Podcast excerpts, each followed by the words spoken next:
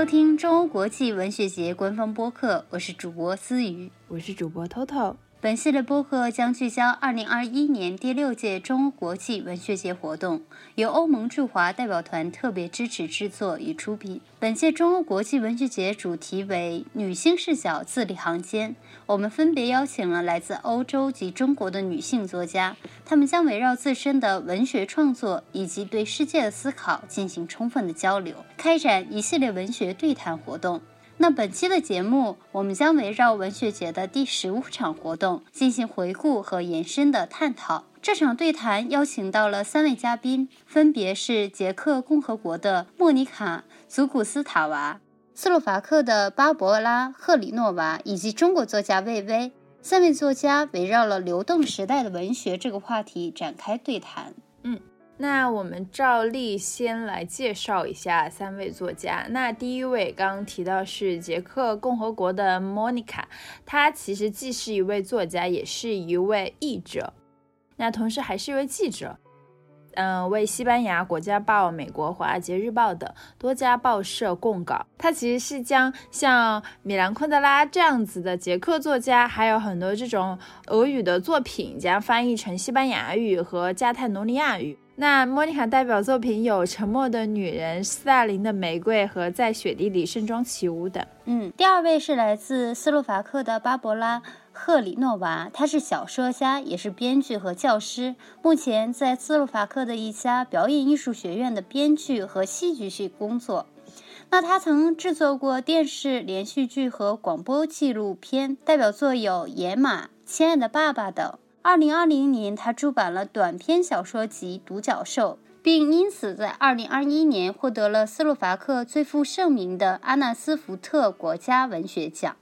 我这里插一句，其实不是阿纳斯福特，是阿纳斯福特。就是你知道这个阿纳 阿纳斯阿纳斯福特没没关系啊？你你知道这个阿纳斯福特它是什么吗？就是我，我本来以为是一个斯洛伐克的作家哦，就是，然后我去查了一下才知道，这个阿纳斯福特他的英文名是 Anna Soft，它是一个软件公司或者是一个科技互联网公司，但是不是像我们所熟知的像腾讯这种互联网公司啊，它其实是为呃斯洛伐克的一些 B 端企业单位去提供一些，比如说建立他们的。数据系统啊，为一些不动产去做一些管理啊，还有开发一些物流啊，包括给一些公司做一些软件开发等等。可能比较类似于微软这样的公司，我不知道啊，反正就是一个互联网公司冠名和赞助的一个文学奖。那其实，在巴博拉他获奖的这一届，也就是呃二零二一届获奖的有十位作家，而其中七位都是女性作家，三位男性作家。所以看得出，其实，在斯洛伐克这个国家，在性别方面还是是相对来说，女性是只受到了非常高的重视的，也非常契合我们今天的这个主题。嗯。就是我不知道为什么我要讲这个，就是呃，希望可以透过这个奖项嘛，可以大家对于斯诺伐克这个国家或者对于他们的文学的发展有个大概的了解。那你刚刚讲到他们这个奖获奖的有七位女作家嘛？那其实，在最近英国《卫报》的一篇文章中有提及到一个现象，就是女性作家攻占了虚构小说世界。英国最大的虚构文学组织所公布的2021年处女作小说奖入围的五个人，全部都是女性。这也并不是个例。近年来呢，在文学出版界，文学颁奖典礼及各类杂志封面高频出现的身影史无前例，绝大部分是女性。这也是恰恰可以跟我们本届中欧文学节的主题“女性视角，字里行间”连起来的，是过去一直以男性作家为主流的写作，那如今终于可以有所扭转，女性作家可以通过作品发出他们独特的声音，也为文学注入新鲜血液。嗯，是的，好，那哎，我们是不是还有一位作家没有介绍啊？嗯，对的。那第三位呢，就是中国的作家魏巍。一九九四年呢，开始创作，迄今已发表了小说、随笔百余文字。曾获得第三届鲁迅文学奖、第四届冯木文学奖及各类文学刊物奖。那现任广东省文学院院长。那我们接下来就进入正题，聊聊在流动的时代中，我们何以为家这个话题。嗯，那其实这个主题的一个来源就是流动时代这个呃题目的来源，是因为一位波兰的社会学家、哲学家叫做齐格蒙特·鲍曼，他在二零零七年出版。一本书叫做《流动时代：生活于充满呃生活于充满不确定性的年代》。那在这本书中，他就提到了是呃从固体到液体，就是从稳定到流动的这种现代性的转变，为个人的生活追求创造了一种前所未有的新环境。所以每个人都面临着一系列的挑战，而且这种挑战是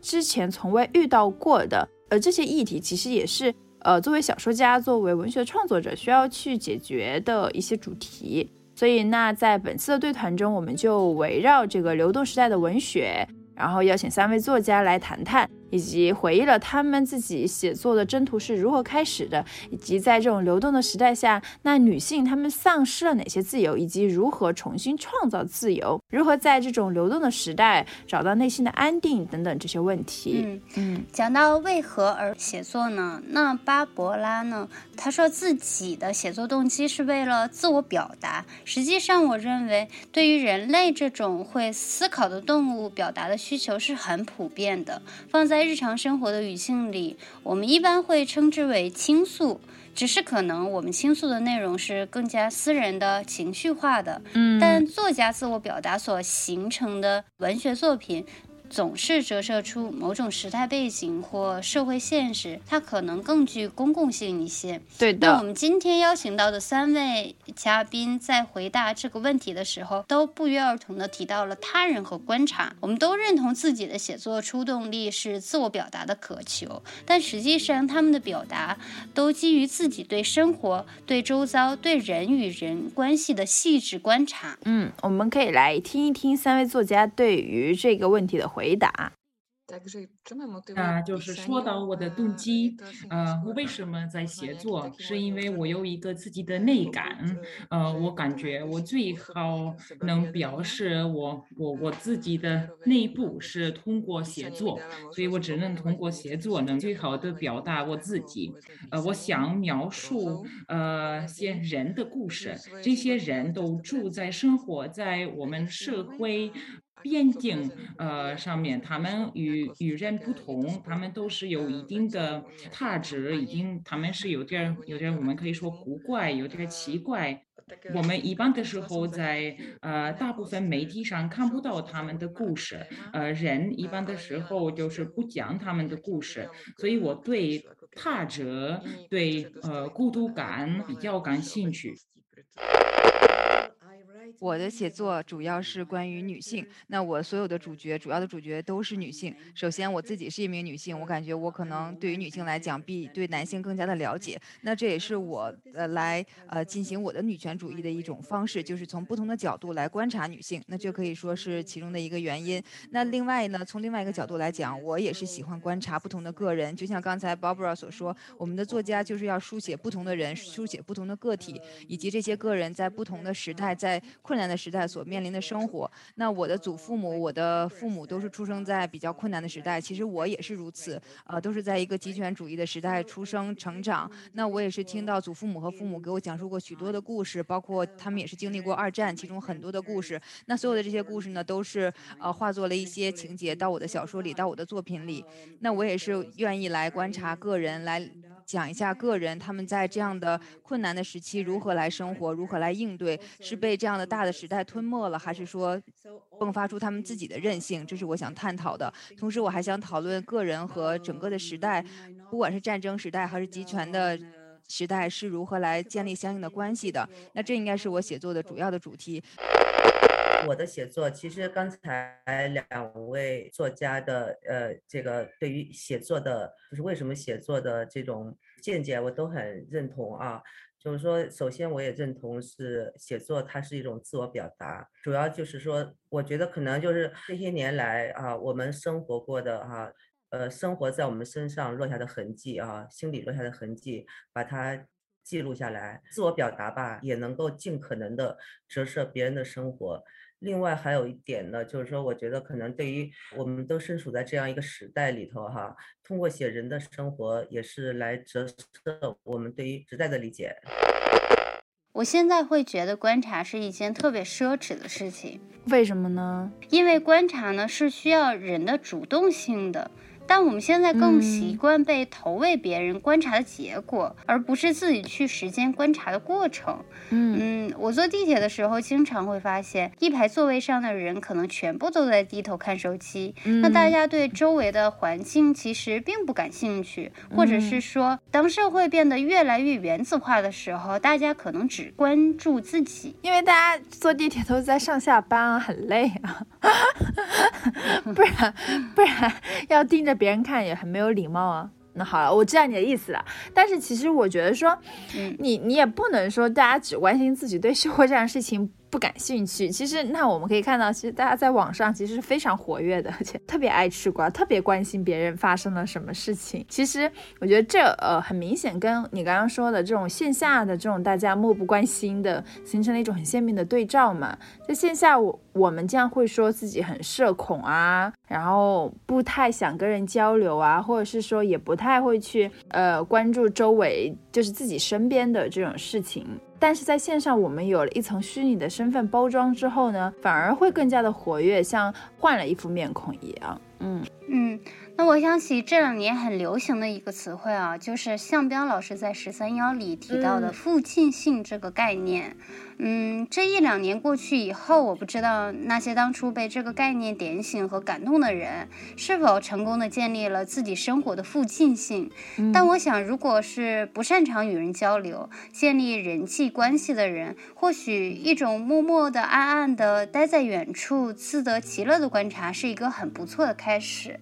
嗯。它只需要是，呃，你暂时放下手中的电子产品，抬头看一看周围的环境。比如说，在下班回家的时候，看一看，呃，路上有没有新开的店，小区快递点的工作人员长什么样子，嗯，常去的健身房里有没有熟悉的面孔，嗯。许飞有一首歌呢，叫做《十点半的地铁》。这首歌的歌词呢，就像是一个人的地铁观察日记，非常平实的描述了，呃，十点半的地铁上坐了哪些乘客，嗯，他们的神态、动作、穿着，然后写了我想象这些乘客今天经历了什么事情的。其实，嗯，就我个人而言，我会觉得这还蛮有意思的。嗯，你坐在地铁上。通过观察一个人的穿着、表情和别人对话的语气等细节，嗯，也许能够像玩一场福尔摩斯推理的游戏那样，获得很多隐秘的快乐。嗯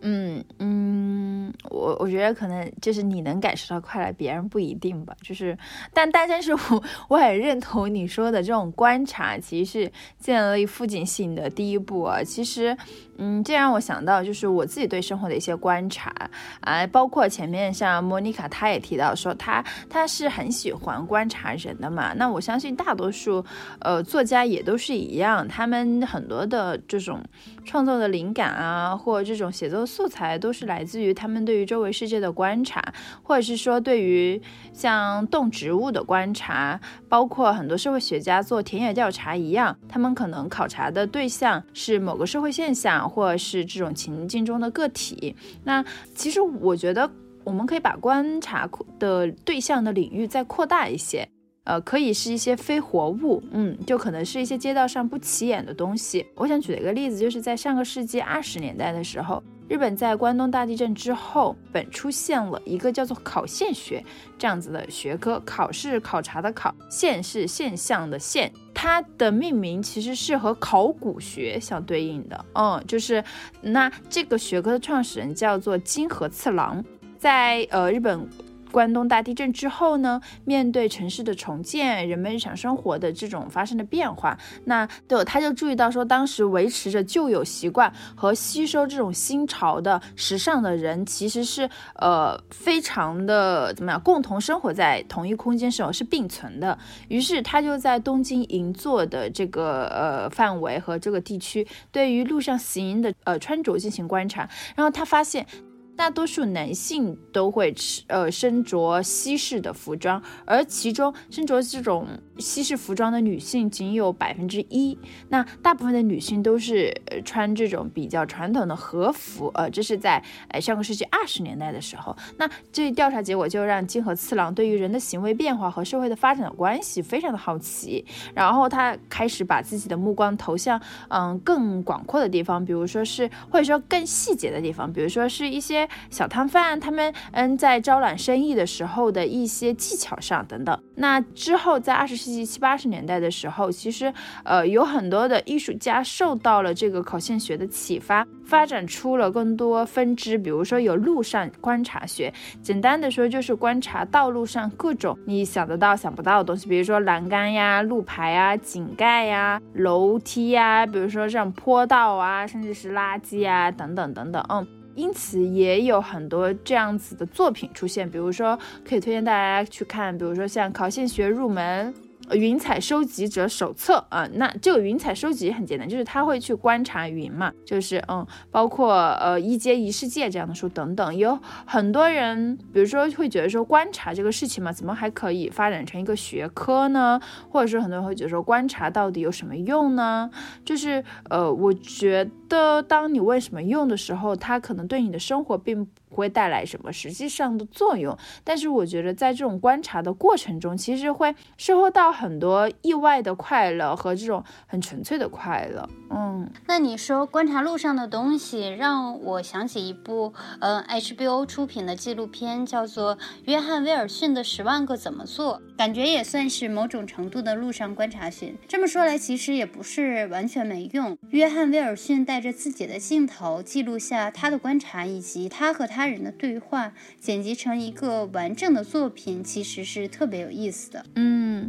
那我们聊了很多，就是个人和观察的嘛。然后其实，呃呃，在这次对谈活动中，还有个点是非常有意思的，就是，呃，三位作家谈到了关于呃自由的这个话题，特别是在这种流动的时代上，就是呃我们是收获了怎样的自由，以及也丧失了呃怎样的自由。那关于这样个话题，其实我对于莫妮卡她讲述的一个故事印象非常深刻。嗯，她在十年前，嗯，在莫斯科采访了很多。女性，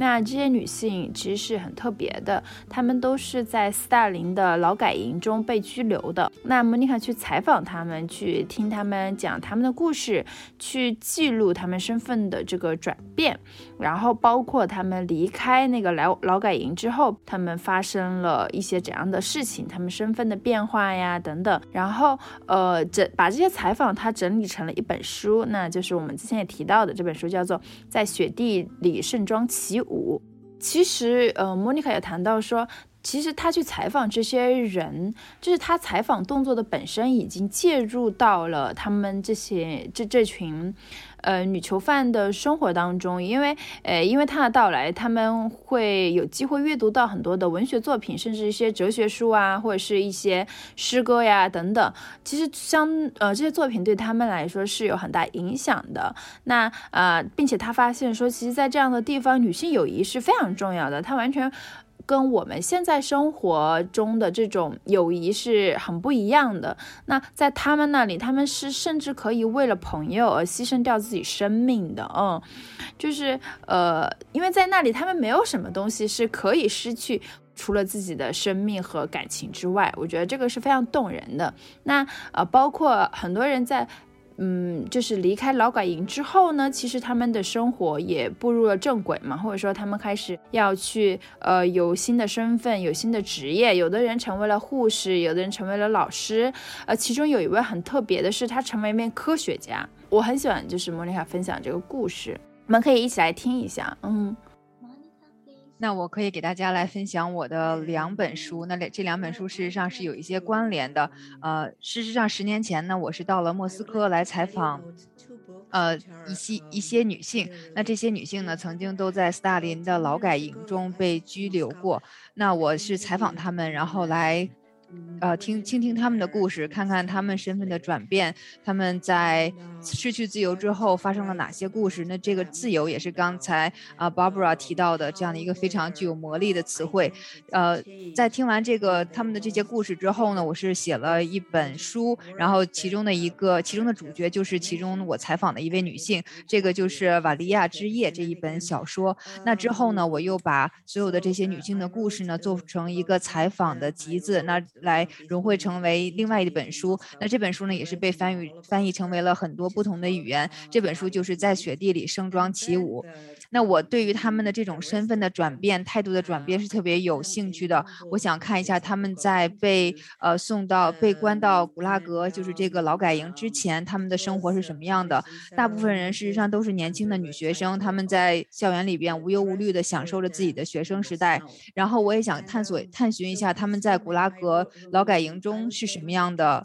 生活，发生了什么，经历了什么。那有哪些帮助他们度过那段时间？我发现通过我的采访。一些文学作品帮助他们度过了很多艰难的时刻，他们可以来朗诵或者背诵一些哲学呃家的一些作品，还有一些诗歌，这样他们的有有一些事情可干，让他们的生活可以变得更加的稍微容易一些。同时，友谊对于他们来讲也是非常重要的。呃，这些女性之间的友谊和我们当代的友谊可能不是很一样，因为现在我们的朋友可能昨天是朋友，明天可能就散了。但是对于这些人来讲，他们的友谊是能够维持一辈子的。很很多人甚至愿意为了他们的朋友放弃生命，所以说我对于这样的一些生活，他们的经历都非常的感兴趣。我想之后呢，也看一下他们在。从古拉格被释放之后，他们的人生发生了哪些变化？那很多人呢？他们事实上刚被释放之后呢，对于如何在这个社会上立足是面临着很多的困难。很多人都觉得现在的当代人太过于肤浅，没有什么内涵，所以说他们也是想要帮助大家寻找人性，帮助这个社会更好的运转。所以说我也是想要来探寻他们重获自由之后，对于这些身份的转变，如何来经历自己的生活。这也是我小说。的一个主题。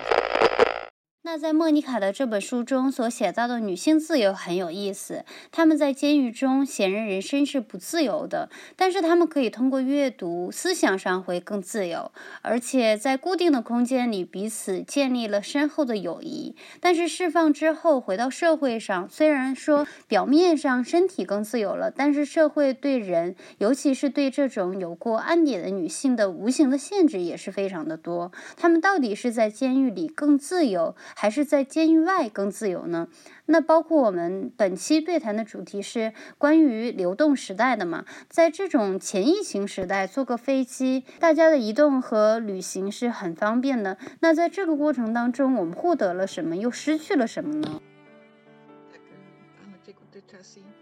那说到流动流动时代，这就是把我所有的人物连接的一个呃主要话题——流动时代。因为我所有的人物都生活在流动时代，也就是呃基格蒙鲍曼呃所描述的流动时代，就是给我的给我的人物很多的新的机会，世界很开放，他们可以通过旅游、通过工作寻找自己的幸福。呃，但是这个流动。时代的世世界也创造新的障碍，呃，说到呃女性人权，呃女性权，呃，在我们我认为现在我们已经达到了，至少在我们的国家，但是呃女性和男性经验呃被表达。还不是被被呃老百姓看到是同一件事情，呃，所以这个流动时流动时代，呃，给我们呃给我的人物，无论是男性还是女性，呃，给他们创造新的挑战。但是同时也给他们呃很很很大的很高水平的不确定性，呃关系也是流动的。因为以前我认为呃两个人或者人和人之间的关系有更多的承诺、更稳定、更长期。现在很多关系就没办法是长期关系，没办法是可靠的稳定的关系。所以这就是我的男性、女性人物所面临的呃挑战。好，流流动时代，女性可以拥有怎样的自由？其实对这个。问题，我还是很悲观的。我觉得可能绝对的自由是没有的啊，无论对男性而言，对女性而言，可能都是一个幻觉，或者说是它是相当于一个理想性的东西，或者说是一个灯塔啊。我们可能只能慢慢的接近这样的一个理想，但是却不能够那个完全的拥有它。嗯，我们非常同意薇薇老师提到的，自由只是一个理想，我们无法达到绝对的自由。但是薇薇老师也提到说，如何在流动的时代保持内心的安定，其实是一个很值得书写的主题。那对于作家们来说，我想这个答案应该就是写作，用文字去记录和探索。嗯，是的，其实包括呃，巴布拉他也提到说，他觉得呃，对他来说，自由这种自由就是可以在写作中去表达自己。我觉得在写作中。就是能抵达他所向往的那个自由，包括那莫妮卡也提出说，确实我们是没有办法去获得绝对的自由的，但是更重要的点是，我们可以每个人都可以拥有自己内心的那一片，就是小小领域的一种内在的自由。那不管对于男性来说还是女性来说，我们其实都是可以去创造自己的一种非常亲密的独立的空间。那在这个空间里面，我们是可以呃绝对自由的。那刚才我们谈论了自由，呃，谈论了自由是如何有限度的。刚才薇薇老师还有 Barbara 都谈到了这一点，我也是完全同意。我也是认为我们的自由确实是有各种的局限性，有各种的限制性。然后我们在世界上要不断的和其他人打交道，不有没有办法获得绝对的自由。但是我在这里想谈到的呢是自由，我认为更重要的一点，或者是最重要的，就是我们内心的内在的自由，我们个人的亲密的这样的一种。自由，我认为不管对于男性还是女性来讲，有些人他们就是可以来创造自己的这样的一个亲密的、独立的空间，在这个空间里边，他是绝对自由的。听完莫妮卡分享之后，我们也觉得说，其实对于大部分的普通人来说，其实同样我们也是可以通过，比如说找到自己所热爱的事情，在自己的内心去构建一片属于自己的游乐园，一个属于自己的精神世界。那那这个东西可能说起来很很虚啊，但实际上就是说，比如说在日常生活中。我们自己在自己的职业上，在自己的工作中努力的做好事情，你去完成自己的一个小目标，我相信这也是一种很纯粹的快乐嘛。那再包括说，另外巴博拉他也提到，在这种流动的时代，建立长期的亲密关系是越来越难的。但是这种长期的亲密关系确实是每个人的刚需硬通货。嗯，这种长期关系的缺失和我们国内的现状也是非常一致的。我们在亲密关系的选择上有了更多的自由，也有了更多的困惑。我们不再为了温饱而走入一段婚姻，却也更容易因为各种各样的原因而放弃一段关系。嗯，那我有一个朋友在心理咨询的过程当中呢，发现自己无法建立长期关系的原因之一是因为逃避更简单。那因为面对亲密关系中的痛苦，其实也是面对自己的痛苦。嗯，这种面对是非常非常难受的。当这种难受出现的时候，一个更加简单、容易操作的办法，可能就是结束一段关系，而不是面对这个难受。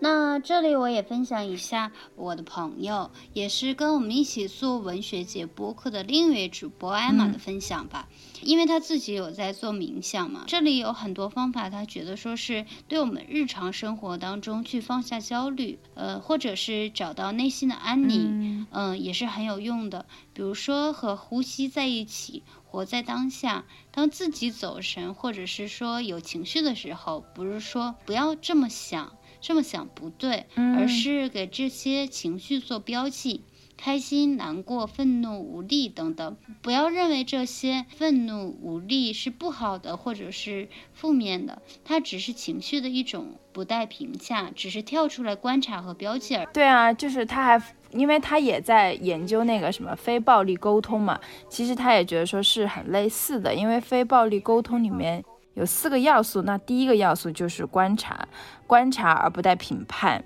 嗯，那其实文学作品里面的表达也是，呃，纷繁复杂，非常多的角度。那每一个角度呢，都富有其正当性。